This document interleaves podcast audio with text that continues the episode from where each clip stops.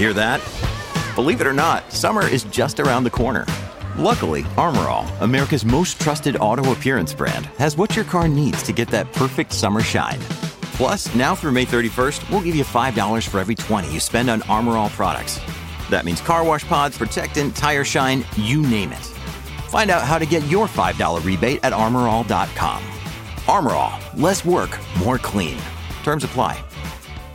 Hey, it's Ryan Reynolds, and I'm here with Keith, co star of my upcoming film, If, only in theaters, May 17th. Do you want to tell people the big news? All right, I'll do it. Sign up now and you'll get unlimited for $15 a month in six months of Paramount Plus Essential Plan on us. Mintmobile.com slash switch. Upfront payment of $45 equivalent to $15 per month. Unlimited over 40 gigabytes per month. Face lower speeds. Videos at 480p. Active Mint customers by 531.24 get six months of Paramount Plus Essential Plan. Auto renews after six months. Offer ends May 31st, 2024. Separate Paramount Plus registration required. Terms and conditions apply if rated PG.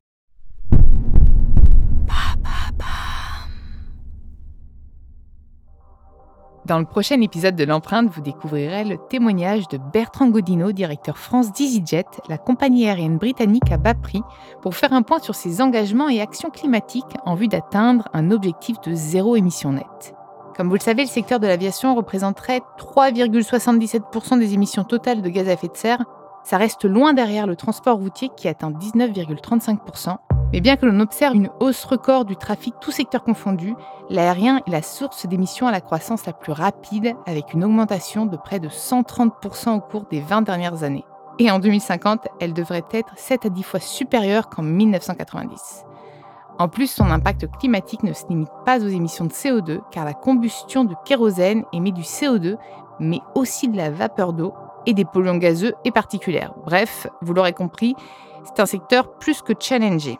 Comment une entreprise comme EasyJet fait-elle face à l'urgence climatique? Comment peut-elle et va-t-elle se réinventer? Quel serait l'avion écologique du futur? Et où en est EasyJet dans sa trajectoire vers une potentielle zéro émission nette?